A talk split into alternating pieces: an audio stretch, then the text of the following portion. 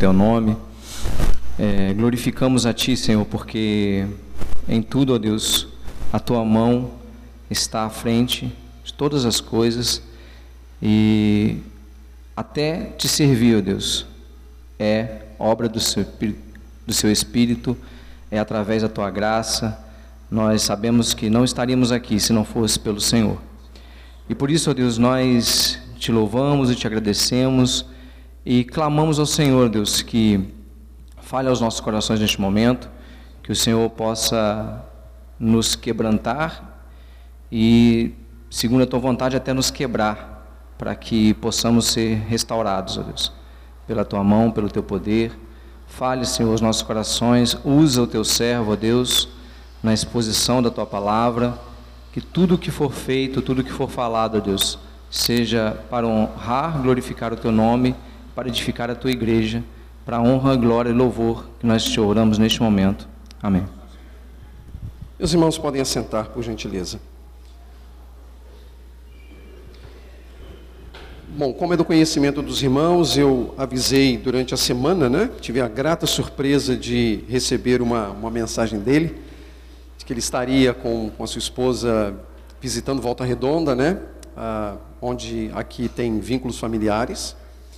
E imediatamente eu convidei para que estivesse conosco aqui nesta manhã e falando, e por isso comuniquei lá no grupo da igreja, comuniquei aos irmãos que nesta manhã nós receberíamos aqui o casal Edivane e Rosilene, é um casal que Deus tem usado para o trabalho é, ali em Portugal. Eles foram enviados pela, pela missão da Editora Fiel, não é? para o trabalho da Editora Fiel ali e tem já trabalhado ali há alguns anos. É? Esse casal tem três filhos, a Raíssa, correto? Casada com Vinícius e, aliás, Vinícius é o filho, né? A Raíssa, a Marina e, no caso, a, a Raíssa é casada com Josh, é isso mesmo? E o menino, como é o nome? Vinícius também? Ah, é? Puxa vida. Ah, é verdade. Verdade. Problema de comunicação aqui. Sabe como é que é, né? Mas é agora que eu vi aqui, é verdade. Então, Vinícius, a Marina e também a Raíssa e o Josh, que é o genro. É um casal que esteve conosco algum tempo atrás, quando eles estavam para serem enviados para Portugal. Edivane esteve aqui falando à igreja algum tempo atrás, alguns anos atrás, e hoje a gente tem a bênção aqui de recebê-los. Eu vou pedir ao casal para se colocar em pé, apenas para a igreja identificar, e imediatamente o Edivânio pode vir aqui à frente. Obrigado pela presença de vocês. Obrigado. Rosilene pode sentar. Edivânio.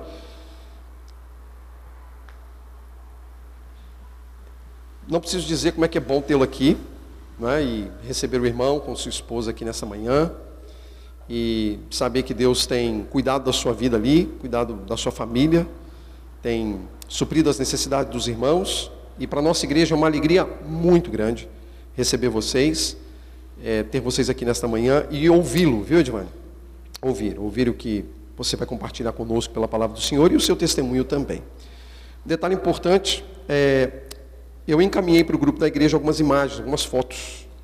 No momento adequado, ele deve fazer uma alusão a elas, porque a gente ainda não, não está com a TV aqui, por isso não vai ser projetado. Mas quem tem as fotos poderão acessar depois aí, é, na, durante a fala dele também. Deus te abençoe, meu irmão. Fique à vontade. Vou tirar aqui a tá?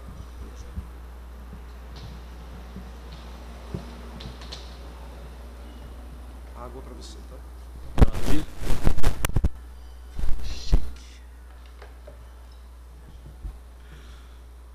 Muito bom dia, meus irmãos.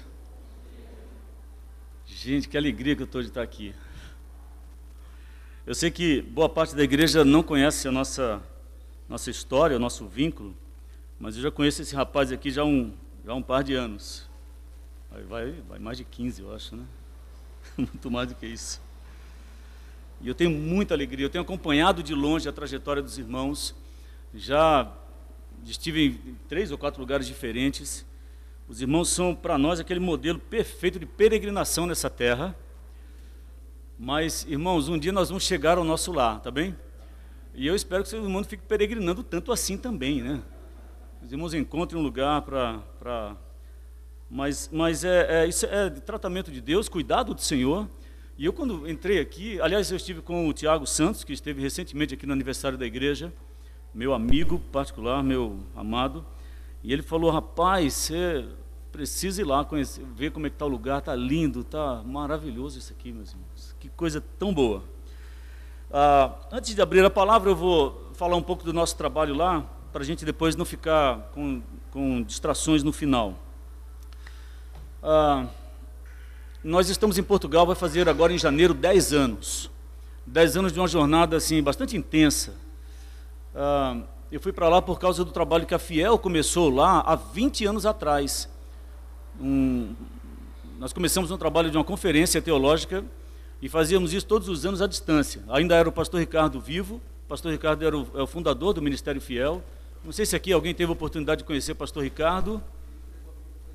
Foi ele que entregou a Bíblia para a igreja. Então eu cresci à sombra de pastor Ricardo e sempre ouvindo ele falar do desejo de ver o, o, o, trabalho que a Fiel faz aqui em Portugal ser espalhado pelos países que falam português ao redor do mundo. Então eu conheci um pouco desse trabalho em Moçambique e ajudei um pouquinho lá. Mas quando eu conheci o trabalho em Portugal, eu soube da, isso oito anos depois de ter começado, eu soube que eles iam parar. Porque, meus irmãos, Portugal é um dos menores países do mundo. Portugal hoje tem 10 milhões de habitantes, que é a mesma população de 10 anos atrás, que é a mesma de 15 anos atrás, ou seja, aquilo não muda. Aliás, nós estamos enfrentando hoje uma crise de maternidade. Está morrendo mais gente do que nascendo em Portugal.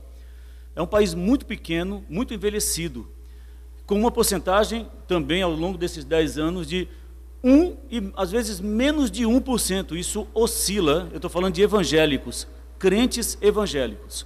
E a mesma confusão evangélica daqui do Brasil está instalada lá, só que num, num, número bem reduzido, o que piora a situação. Porque se aqui no Brasil nós temos essa confusão teológica, e é difícil achar boas igrejas, né? hoje não é mais, igreja não é mais suficiente. Uh, mas aqui ainda você acha, nós temos aqui um farol, brilhando para a glória do Senhor. Um grupo comprometido com a palavra, eu conheço a seriedade desse homem aqui, e o preço que ele paga para pregar o evangelho genuíno, o verdadeiro evangelho. Mas não é assim que acontece por aí afora. E lá em Portugal da mesma forma. Então é uma crise, meus irmãos, é uma luta. Um país com tem, eu acho que 10 milhões, só, só a cidade de São Paulo tem mais do que isso. Isso para um país inteiro, comunidade evangélica bem pequenina, muito carente, ela praticamente não produz nada assim de, ponto, de forma relevante do ponto de vista teológico. Então ela depende muito do material que vem do Brasil. E quando eu soube que a Fiel ia parar o trabalho lá, porque, imagina, a conferência da Fiel aqui, agora com essa pandemia não, mas normalmente são 1.800, 2.000 pessoas e fica gente na fila de espera. Lá o grupo era de 40 pessoas, 50. E é praticamente impossível, inclusive economicamente falando, é inviável continuar com o trabalho. Então isso, assim, me marcou um pouco eu, eu ouvi de pastor Ricardo essa preocupação e fui conhecer o trabalho lá. Pronto, a gente começou a ajudar à distância e em janeiro de 2012 nós decidimos mudar para lá. O trabalho pela graça do Senhor cresceu, hoje a, conferência alcançou números assim em torno de 200 pessoas, o que para Portugal é um uau. Agora, depois da pandemia, a gente agora recomeça, inclusive uma das fotos que os irmãos é, receberam aí, no, vão receber no grupo, tem lá uma, uma, coisa que pode ser que vocês não entendam direito, mas é a propaganda de uma conferência que vai acontecer agora, dia 11 de outubro. E você pode pensar, ok, mas é mais uma conferência. Só que essa é especial. Nós agora vamos começar uma nova etapa do nosso trabalho em Portugal. Isso já é resposta de oração. Que ao invés de ser conferência fiel, será a conferência da Rede Reformada, que é um grupo de pastores portugueses que agora vai encampar esse trabalho. Meus irmãos, isso era impensável há 10 anos atrás. Nós não tínhamos um grupo de pastores portugueses com a mente reformada teologicamente. Então, isso para nós é muita alegria. Os irmãos podem olhar para aquilo e não dizer nada, mas para nós é, é, é uma exultação no Senhor. Nós vamos continuar apoiando o trabalho deles, obviamente, para que agora, a partir de uma iniciativa portuguesa, mais portugueses possam se achegar. Ah, algumas coisas são difíceis de falar, mas e a gente tem que respeitar as realidades. Mas há uma dificuldade no trabalho evangélico brasileiro em Portugal. Há uma, há uma certa dificuldade de aceitação, há uma certa desconfiança em relação à comunidade portuguesa, por vários motivos. O brasileiro tem culpa. Como eu disse, essa confusão teológica chegou lá e causou um barulho, e eles ficam assim: epa, o que é isso? Para os irmãos terem uma ideia de como a, realidade evangélica é tão mínima em Portugal, eu vou contar uma história muito rapidinha. Uh, nós tivemos um rapaz nos ajudando lá, o Michel, e ele casou com a Juliana, uma brasileira, que agora está vivendo lá em Portugal. A Juliana começou a trabalhar numa oficina, na, no escritório de uma oficina, e lá ela conheceu uma colega de trabalho, e ela falando de quem ela era e tal, e que o marido dela trabalhava na Fiel. Aí a menina fez assim: peraí, eu já ouvi esse nome. Por quê? Essa menina portuguesa tinha trabalhado no local onde nós organizamos a nossa conferência. Eu estou sendo muito confuso ou não? Me acompanha que o negócio é rápido, hein? Então ela trabalhou lá, ela conheceu o nosso grupo, saiu daquele trabalho, foi trabalhar na oficina e a esposa do Michel foi trabalhar lá, as duas se encontraram. Aí a menina portuguesa falou: Me explica o que é isso, porque eu fiquei meio que sem entender. E ela começou a explicar quem eram os evangélicos. Aí a menina falou: Ah, já sei, vocês são aquela seita brasileira, né, os evangélicos? Então nós somos uma seita brasileira. E assim é o evangelho em Portugal. Agora, pela graça de Deus, as igrejas estão lá. E Deus tem nos dado a bênção de ver líderes e comunidades inteiras sendo despertadas para a necessidade de batalhar pela sã doutrina, conforme a gente lê na carta de Judas. Então, meus irmãos, o nosso trabalho lá é basicamente visitar igrejas. Para onde nós vamos, nós levamos uma banca de livros nas costas, colocamos lá uma mesinha de livros. A maioria das vezes eu sou chamado a pregar, e aí a sã doutrina é exposta organizamos as conferências, uh, temos um grupo que é o MAP, né, o Ministério Adote um Pastor, hoje nós estamos com 15 pastores adotados. O MAP é um, é um, é um ministério que a Fiel desenvolveu, onde você pode adotar um pastor. O que, que ele recebe nessa adoção? Ele recebe um livro todo mês, durante três anos, porque aí ao fim de três anos ele pelo menos tem uma bibliotecazinha de 36 livros, ou 30, ou qualquer coisa próxima disso. Ele participa da conferência teológica de graça, porque você já abençoou esse homem. Ele participa da plataforma da, do CFL. Tem uns professores lá que não são muito bons, mas, mas alguns são outros, os outros são bons. É, tudo isso de graça. Então nós temos mantido esse grupo, acompanhado esse grupo, pela graça de Deus, temos lá uns 15, 18 irmãos presentes nessa iniciativa. Mantemos uma loja que vendemos livros e Bíblias, embora obviamente não tem finalidade lucrativa nenhuma, não dá para viver de lucro de livro reformado em Portugal, mas é um ministério e ela está ativa e pela graça de Deus estamos lá batalhando pela igreja. Então isso é um resumo muito básico. Os irmãos vão receberam, vão receber, já receberam ah, algumas fotos de um acampamento que eu participei agora no verão. É, e tem um videozinho onde eu conto um pouquinho dessa história.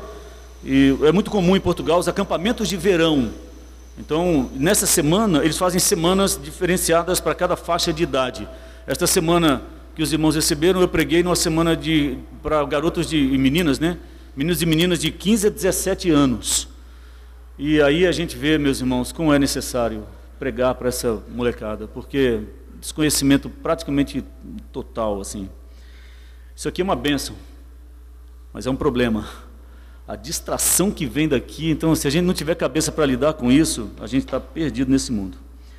Então, o que os irmãos receberam aí é um resumo daquela semana que eu passei no Palhau, que é o acampamento que nós estivemos lá. Cadê o relógio, o acusador? Rapaz, espera aí, eu preciso tomar cuidado, porque senão... Você vai colocar isso aqui?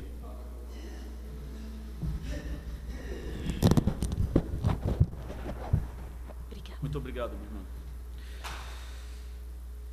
Então, meus irmãos, é com muita alegria que eu estou aqui nessa manhã. Não podem calcular assim, eu estou mesmo feliz. Vou pedir aos irmãos que abram as vossas Bíblias ou os vossos. Lá, no, lá em Portugal é telemóvel. É, em Gálatas, capítulo 1. Eu queria levar os, o pensamento dos irmãos nessa manhã num assunto que é para nós muito é, caro, muito importante, a respeito do que Paulo chama de verdadeiro evangelho aqui. É, o título dessa pregação é Um Evangelho Amaldiçoado. Um Evangelho Amaldiçoado. Vou fazer aqui um, uma introdução rápida nos versículos de 1 a 5, mas o nosso foco está nos versículos de 6 a 9. E eu espero que os irmãos sejam ah, agraciados pelo Senhor com a leitura e a explanação da Sua palavra, apesar daquele que vos fala aqui. Gálatas é, capítulo 1, versículos 6 a 9. A palavra do Senhor diz assim: Eu vou ler nessa versão que tenho impressa aqui na minha mão, que é a revista atualizada. Acompanhe, por favor. Admira-me que estejais passando tão depressa daquele que vos chamou na graça de Cristo para outro evangelho, o qual não é outro senão que há alguns que vos perturbam e querem perverter o evangelho de Cristo. Mas ainda que nós, ou mesmo anjo vindo do céu, vos pregue evangelho que vá além do que vos temos pregado, seja anátema. Assim como já dissemos, e agora repito, se alguém vos prega evangelho que vá além daquele que recebestes, seja anátema. Vamos orar, irmãos. Senhor Deus, eu quero clamar ao Senhor pela tua misericórdia sobre a nossa vida nessa hora. Senhor, ajuda-nos. Ajuda-nos, ó Pai. Nós estamos cercados de distrações.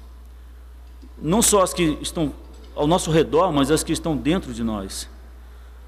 Mas nós temos agora a tua palavra aberta à nossa frente, ao qual nós agradecemos, Pai, pela bênção e instrumentalidade e a maravilha que é termos a tua palavra em nossa mão. Que o Senhor nos auxilie nessa hora.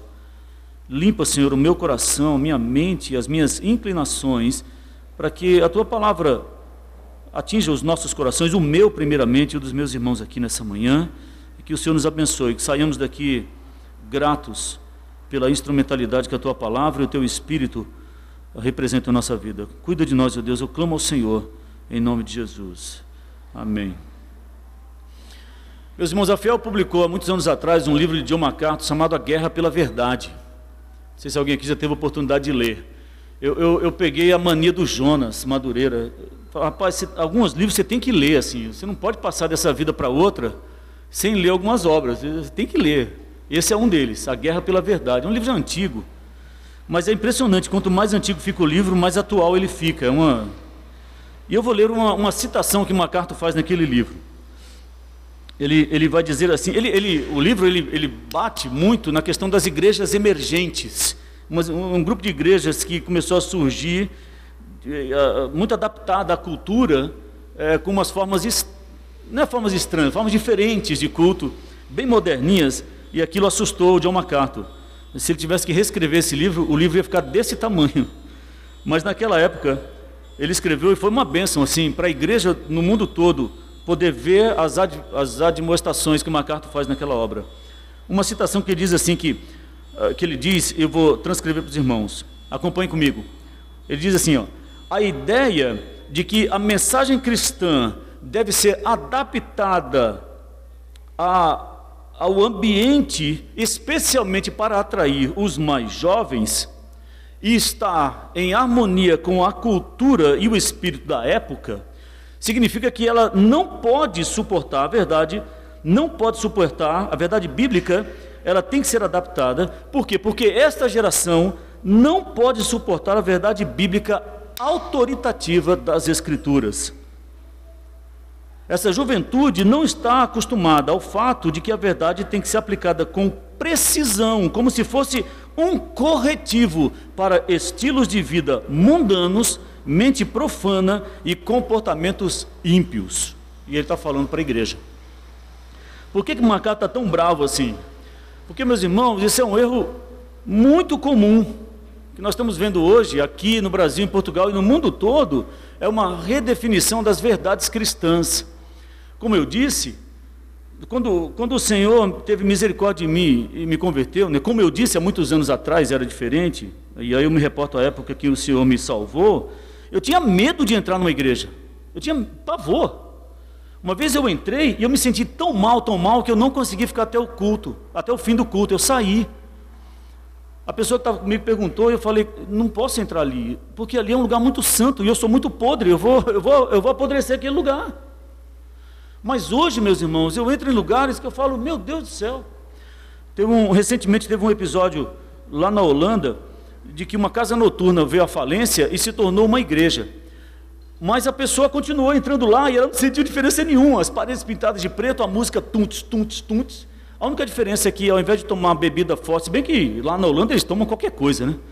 Eles passaram a servir uma coisa mais leve e era uma coisa esquisita. E aquilo se tornou numa igreja. Então essa é uma realidade aqui bem presente na epístola de Paulo. Paulo vai reclamar aqui ah, da inconstância dos Gálatas. Ele, ele, ele vai aqui é, exortar os irmãos e ele fica muito admirado no versículo 6, a gente lê isso, como é que eles tão rapidamente deixaram o evangelho autêntico para viver no evangelho estranho, cheio de heresia, cheio de novidades. Então, assim, não muda muita coisa daquilo que Paulo sofreu naquela época. Os irmãos aqui, os Gálatas, não estavam defendendo a verdade que haviam aprendido de Paulo.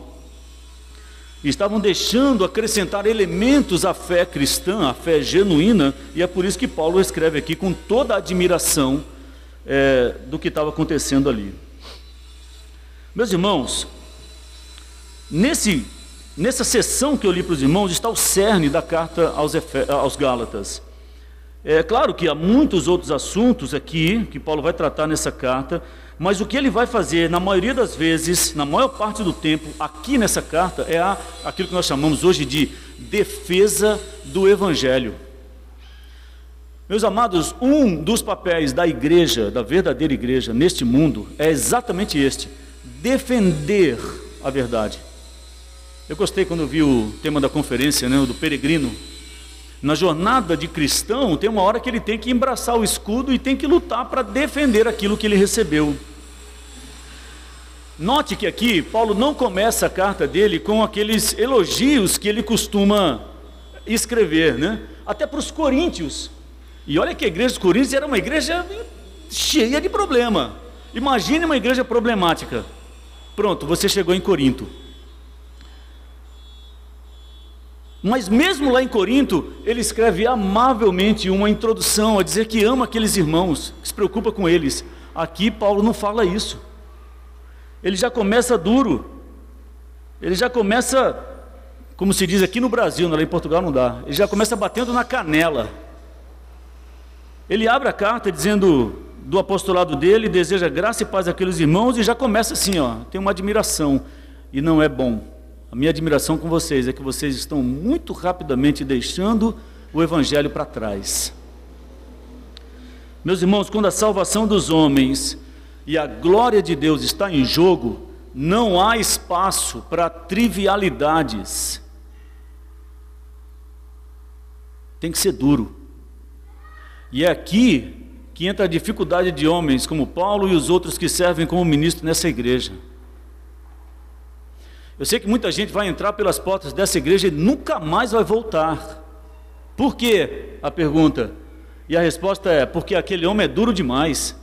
Ora, a gente vai para lá para ouvir uma palavra de consolo e de paz, e ele vem falar de pecado? Nunca mais volto naquela igreja.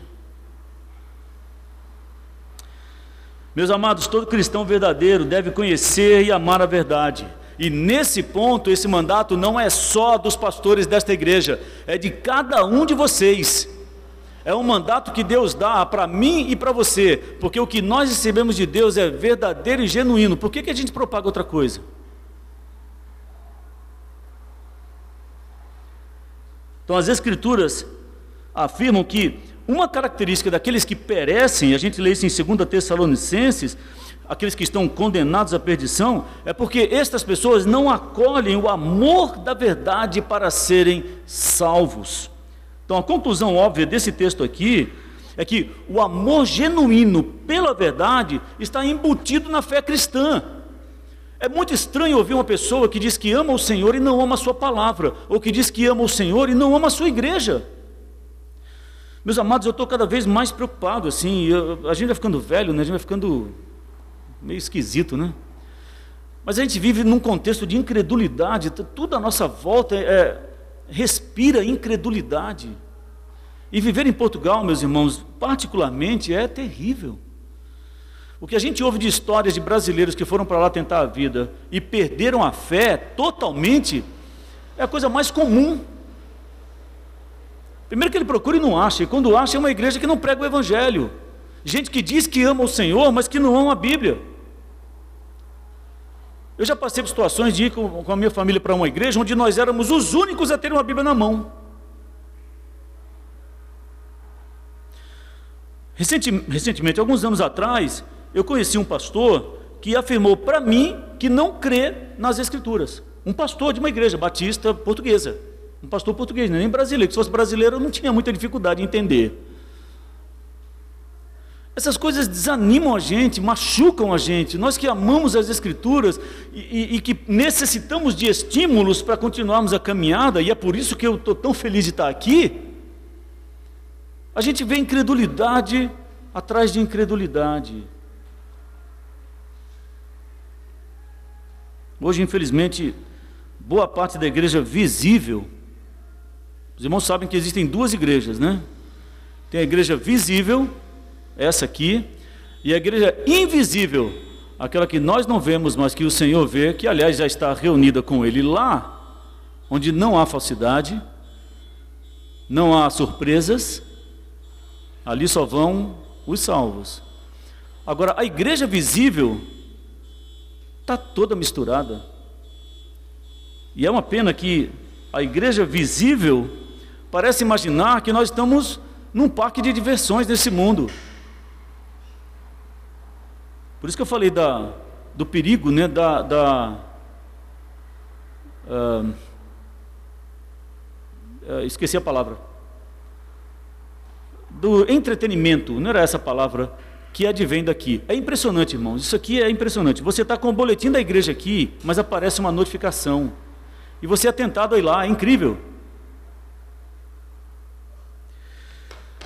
Uma vez, o pastor Clodoaldo contou uma, um exemplo que é interessante. Há uns anos atrás, sei lá, uns 15 anos atrás, nós visitamos uma igreja. A gente tocava naquela época e tal. E uma coisa que marcou a visita àquela igreja foi que o pastor da igreja passou o culto inteirinho cortando as unhas, com aquele cortador de unha.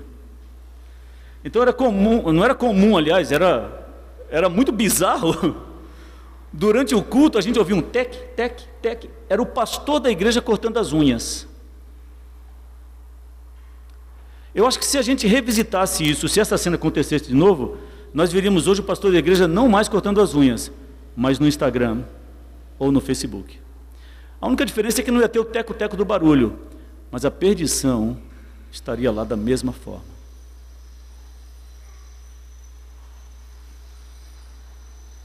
Então aqui está o grande perigo, meus irmãos. Uma pergunta: quando é que a igreja deixa de ser igreja? Aí quando tira a placa lá fora, né? Não.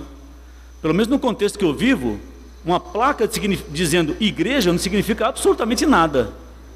Uma igreja deixa de ser igreja, meus irmãos, quando ela passa a pensar apenas em entreter as pessoas. Quando ela passa a pensar apenas numa rotina de culto, numa ordem de culto, numa eclesiologia que agrade as pessoas. Quando isso entrar no pensamento da igreja, ela deixa de ser igreja. Eu vou fazer uma citação de um famoso pregador do século XIX, chamado Charles Haddon Spurgeon. Charles Spurgeon, ele viu a mesma tentação entrando nas igrejas no século XIX.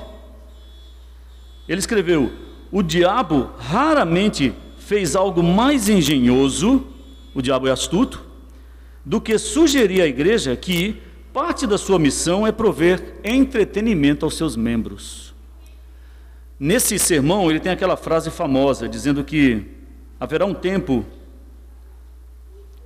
em que, ao invés de pastores alimentando ovelhas, nós teremos é, palhaços divertindo bodes.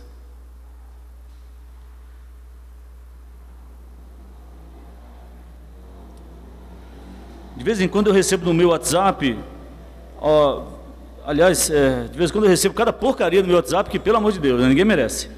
Mas de vez em quando eu recebo umas lá que é um pastor que ele gosta de ser engraçadinho.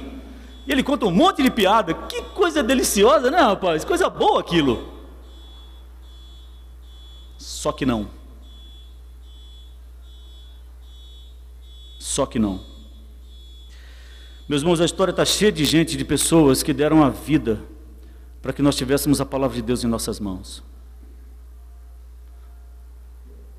Ser queimado numa fogueira não tem graça nenhuma.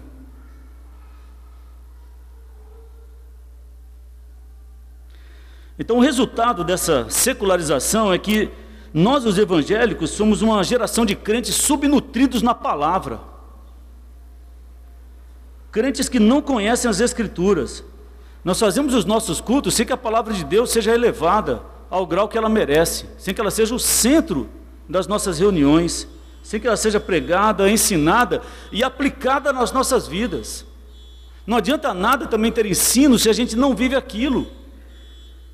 Os nossos cultos são mais parecidos com palestras de autoajuda ou com concertos, e lá a palavra concerto faz muito sentido em Portugal, né? Cultos de três horas, onde duas horas e 49 minutos são de música. E aí tem uma meditaçãozinha.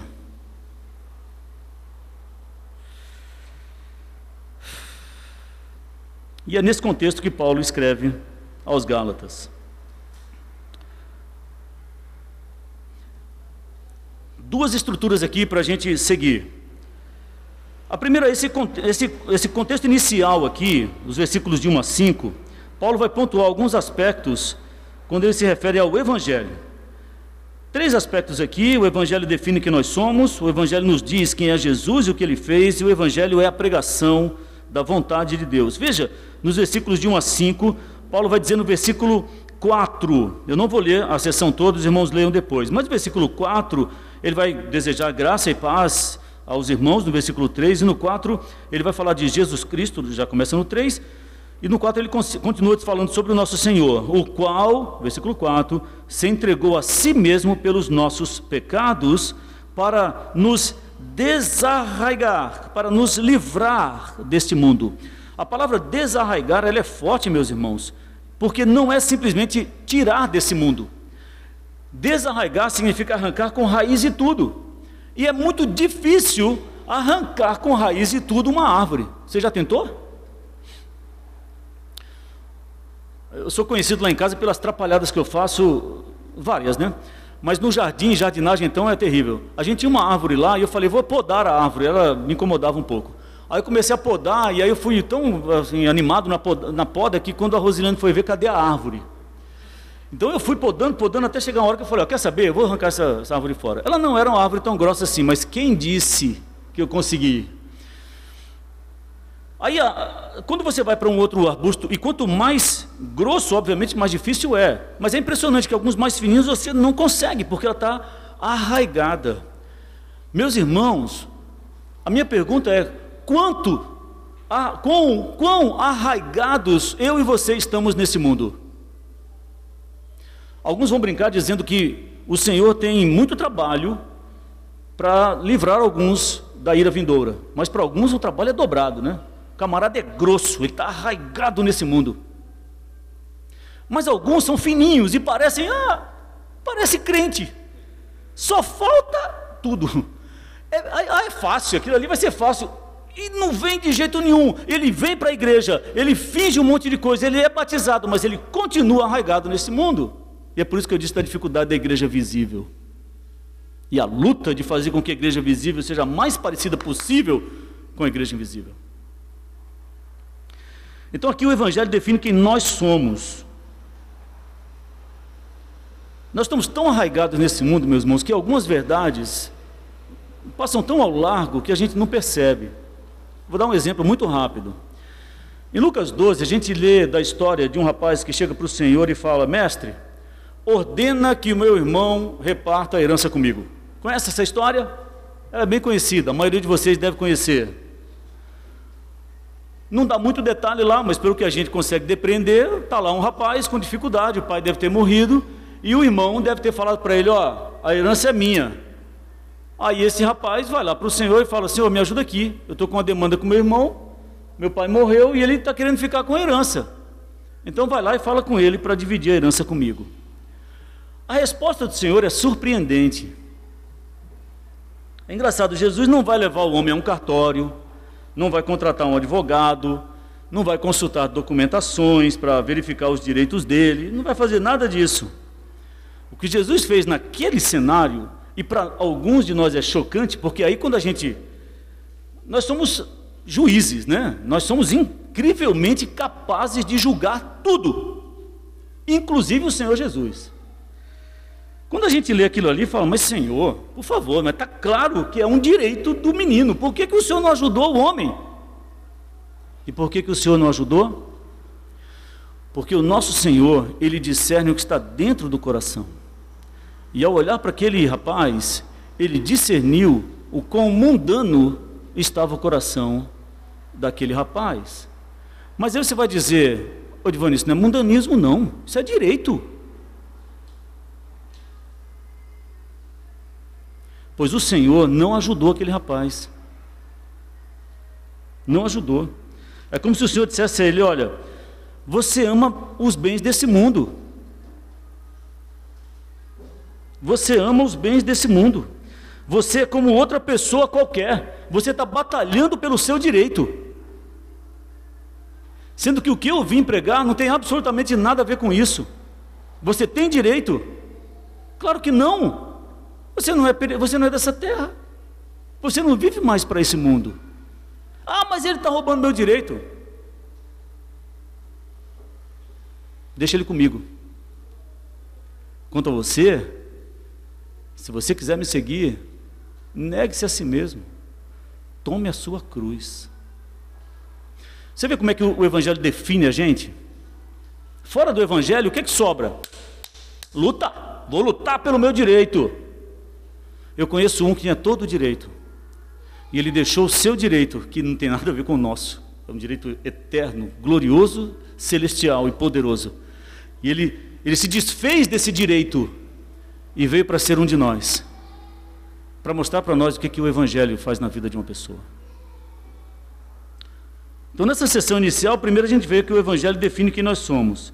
Depois ele diz o que, que Jesus veio fazer por nós, veio nos desarraigar desse mundo.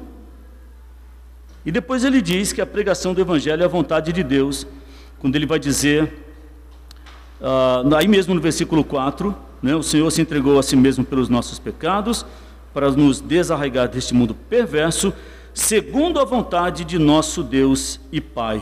Então o Evangelho é poderoso, meus irmãos, porque ele não nasceu da ideia de um homem qualquer, ele nasceu de Deus. Deus, no seu amor infinito por mim e por você, ele mandou seu filho vir a esta terra para pregar o Evangelho. E é esse mandato que ele nos deu. E a gente vive nessa geração maluca. Então o trabalho é grande, o trabalho é duro. Assim, ai, eu queria tanto ser missionário, pregar o Evangelho pelo mundo. Atravessa a rua. Aliás, às vezes não precisa nem atravessar a rua, né? É só ir para a porta do lado. E você vai ver a desgraça e a necessidade do Evangelho. Mas o nosso texto aqui é Efésios 6, do é, é versículo 6 ao 9. Aqui, Efésios. Gente, eu estou falando de Efésios. Preguei Efésios semana passada. Gálatas. Gálatas 1, nosso foco é os versículos 6 a 9. E eu queria então tratar aqui de três características uh, de uma igreja que abandona o verdadeiro evangelho. Três características que acontecem numa igreja que abandona o evangelho. Então a primeira eu prometo ser rápido, meus irmãos, são três pontos bem rápidos. A primeira aqui, quando uma igreja abandona o verdadeiro evangelho, o que sobra é um evangelho que confunde. Veja no versículo 6: Admira-me que estejais passando tão depressa daquele que vos chamou na graça de Cristo para outro evangelho, o 7, o qual não é outro senão que há alguns que vos perturbam e querem perverter o evangelho de Cristo. Paulo já havia mencionado, lá em Atos 20, que surgiriam falsos profetas. Por isso, quando ele diz aqui no verso 6 que está admirado, a admiração de Paulo não é com os falsos profetas, porque isso ele já havia eh, advertido a igreja há muito tempo. A admiração de Paulo aqui com os Gálatas é com a velocidade com que os Gálatas aderiram aos falsos ensinos. Meus irmãos, é impressionante.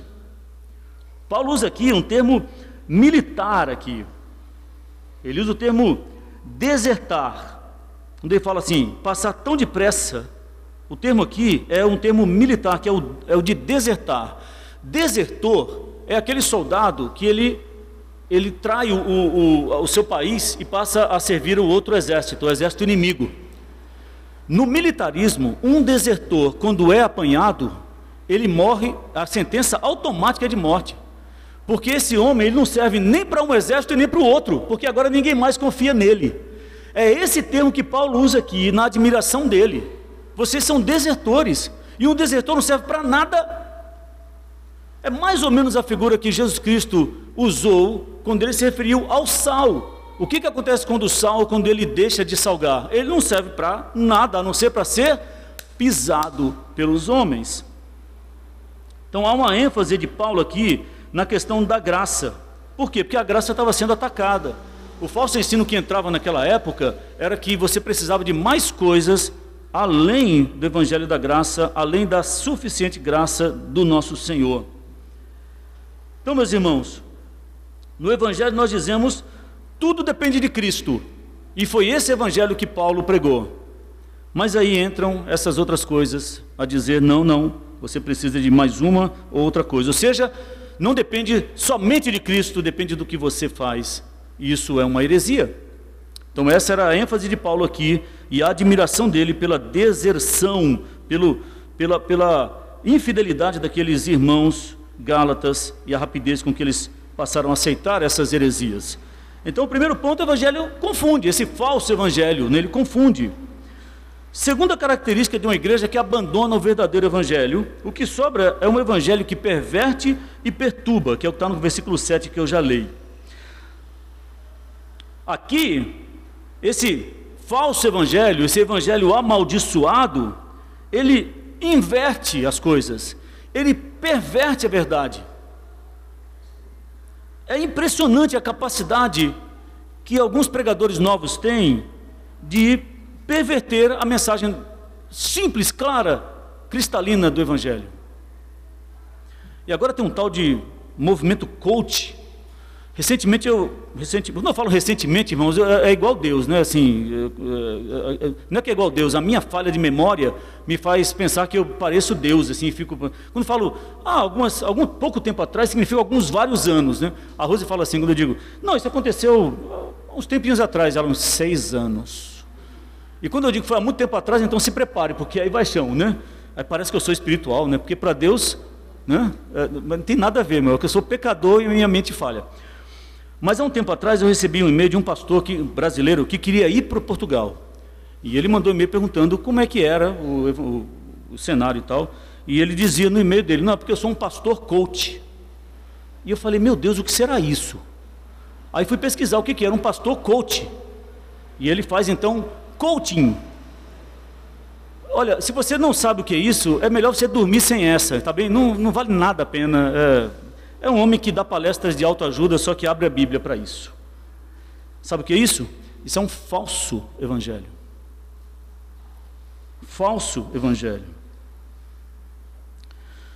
Porque no final é isso que Satanás quer fazer. Há um pregador antigo que ele tem uma uma parábola bem interessante. Ele, ele sugere a parábola, ele, pergunta para mim e para você: imagina se, em algum momento, Deus chegasse para Satanás e dissesse: Olha, você tem o controle total da terra a partir de agora.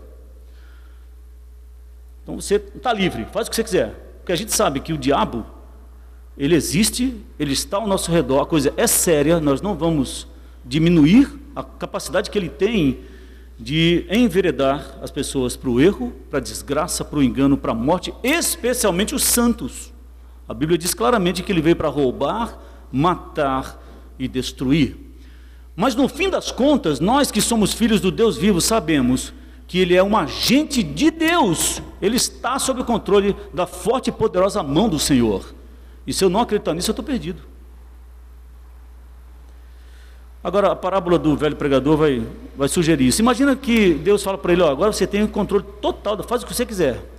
O que, que você imagina que ia acontecer? Pode vir à sua mente, bom, ia ser um caos terrível isso aqui, né? O baile funk, ia, não, não, é, as coisas iam, más iam dominar a terra, ia haver violência, prostituição, morte, desgraça, ia haver, ia ser um caos. E aí sabe o que, que o, esse velho pregador sugere? Não. Não ia acontecer nada disso. Pelo, pelo contrário. Ia ficar tudo bem, tudo em ordem, pacífico. No, fechar a igreja? Aqui, fechar Claro que não. Agora, a única diferença que ia haver nesse cenário é que o nosso Senhor Jesus Cristo e o seu Evangelho não seriam anunciados mais.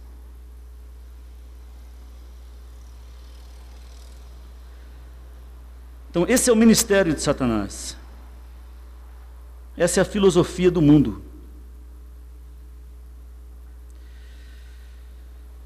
Então, meus irmãos, nós somos igreja, e como igreja a ordem é defender a verdade. Quando nós, temos, quando nós não temos uma base sólida, a gente é facilmente enganado. E é por isso que eu peço muito a Deus por essa igreja para que os irmãos estejam sendo edificados na verdade, para que quando vierem esses falsos ensinos, eles sejam facilmente identificados e refutados.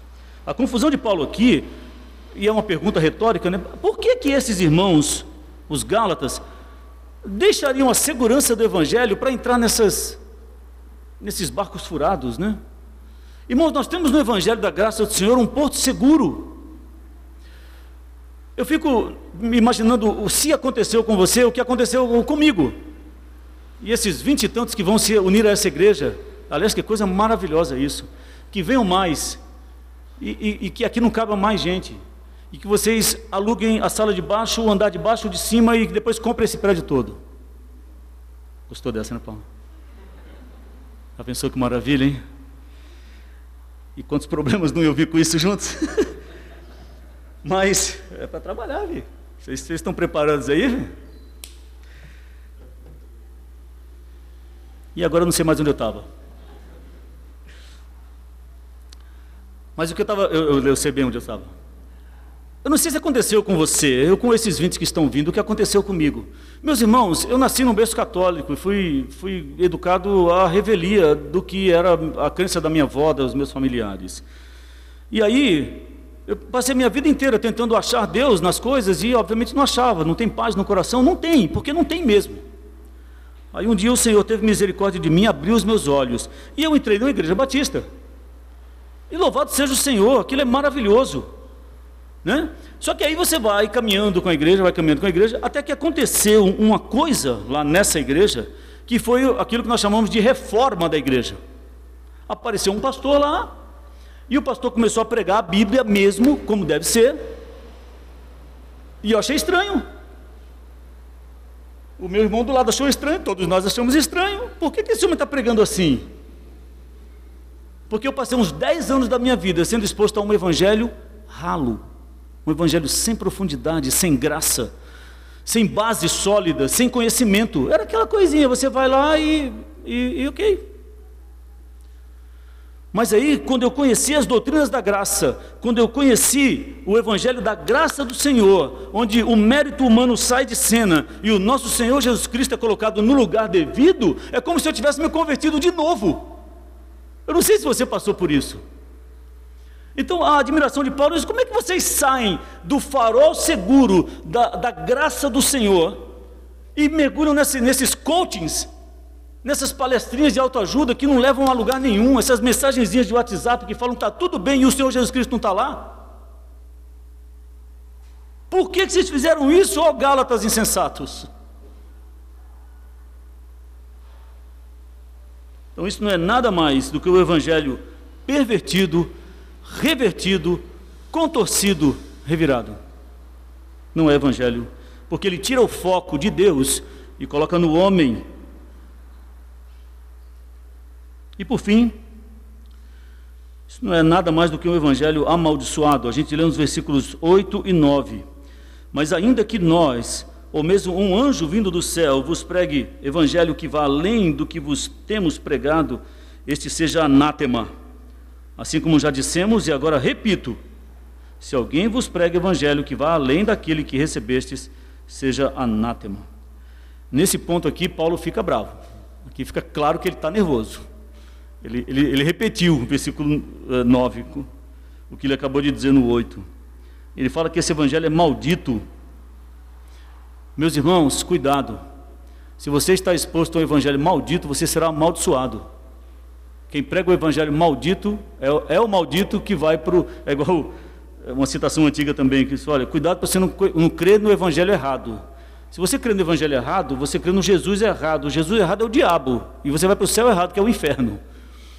Então, muito cuidado. Muito cuidado. Paulo usa uma ilustração aqui, que é para dar peso à sua argumentação. Ele não diz que ele ou o mensageiro do céu vai pregar outra coisa. Não é isso que Paulo está dizendo aqui. Ele simplesmente utiliza uma hipótese. Isso é uma possibilidade hipotética, praticamente impossível de acontecer, muito absurda. E é só para ilustrar. É claro que Paulo não pregaria outro evangelho, e é óbvio que um anjo descendo do céu não pregaria outro evangelho, a não ser que fosse um anjo de Satanás, né? Mas para o salvo é fácil reconhecer isso. Então aqui nós encontramos que nós chamamos de imprecação, a maldição mesmo. Ainda que venha alguém, mesmo que seja do céu, dizendo que é um anjo, maldito seja. E é por isso, irmãos, que quando eu assumo essa posição aqui, eu tremo da cabeça aos pés. Está mó frio lá fora, eu estou suando, porque eu tenho muito medo, muito medo. E a condenação aqui é contra aqueles que proclamam um evangelho diferente. Ele usa palavras muito duras, repetidas duas vezes, ele dá ênfase à sua indignação. Isso é para deixar claro que esses homens pervertem o evangelho, pervertem o anúncio da verdade bíblica. Homens eh, que não, não são salvos coisíssima nenhuma cegos guiando cegos. A verdade bíblica é que as pessoas são salvas exclusivamente, de maneira suficiente pela obra de Cristo, pela obra que ele realizou na cruz do Calvário por mim e por você. Qualquer um que vier anunciar outro evangelho que coloque coisas nesta equação, que seja maldito, que seja anátema. Então, meus irmãos, nós temos alertas aqui, orientações para nós nessa mensagem. Nós precisamos cuidar para que não sejamos desaprovados. O Senhor deu a cada um de vocês aqui um mandato e é muito sério. Vocês poderiam estar ouvindo qualquer outro tipo de mensagem, poderiam estar participando de qualquer outra comunidade, mas não. Vocês foram separados por Deus para receber alimento sólido. E com isso vem uma responsabilidade. Como igreja, meus amados, nós temos que nos preocupar com a defesa da verdade. Cada um de nós deve estar preocupado com a nossa ocupação mental, com aquilo que ocupa o nosso tempo, a nossa mente, o nosso coração. Que o Evangelho seja fluido, o Evangelho verdadeiro seja tão fluido na sua mente, na, no seu falar, no seu agir. E não é com argumentações, não, irmãos, é, é simplesmente viver. Fica fácil, fica fácil identificar quem é verdadeiro e quem é falso recentemente eu estava. Aliás, o Michel, esse rapaz que trabalhou conosco, ele, ele saiu, não está mais trabalhando conosco, foi trabalhar no McDonald's. E ele disse para mim: rapaz, lá tem um rapaz que diz que é crente, mas eu eu não vejo isso na vida dele, não. Ele diz que é crente, mas faz umas coisas esquisitas. Fácil. Nosso Senhor Jesus Cristo disse que é impossível esconder uma cidade edificada sobre um monte. É isso que eu e vocês somos chamados a ser uma cidade edificada no monte, para onde as pessoas olham e digam: é para lá que eu quero ir. Que o Senhor nos abençoe, que o Senhor nos ajude. Nós, nós precisamos da força que vem do Senhor. E aí é uma coisa maravilhosa: Ele nos dá. E é por isso que eu louvo a Deus pela igreja, porque parte dessa força vem da admoestação mútua, vem do estímulo que nós recebemos uns aos outros. É aquilo que Paulo escreve das tais boas obras que já foram preparadas de antemão, é só a gente seguir. Então, que o Senhor abençoe tremendamente essa comunidade, que o Senhor nos ajude a buscar alimento sólido e unicamente na Sua palavra. Que Deus dê graça a esses homens que vos conduzem, para que eles dependam do Senhor, que a glória de Cristo seja manifestada nessa igreja. Vamos orar. Senhor, eu sou grato ao Senhor pela oportunidade bendita de estar aqui com os meus irmãos e por ver essa comunidade viva, ativa, crescente. Senhor Deus, louvado seja o teu santo nome. Que a tua graça se manifeste na nossa vida, Senhor. Que sejamos todos nós aqui como luzeiros para a glória do teu nome. Em nome de Jesus. Amém.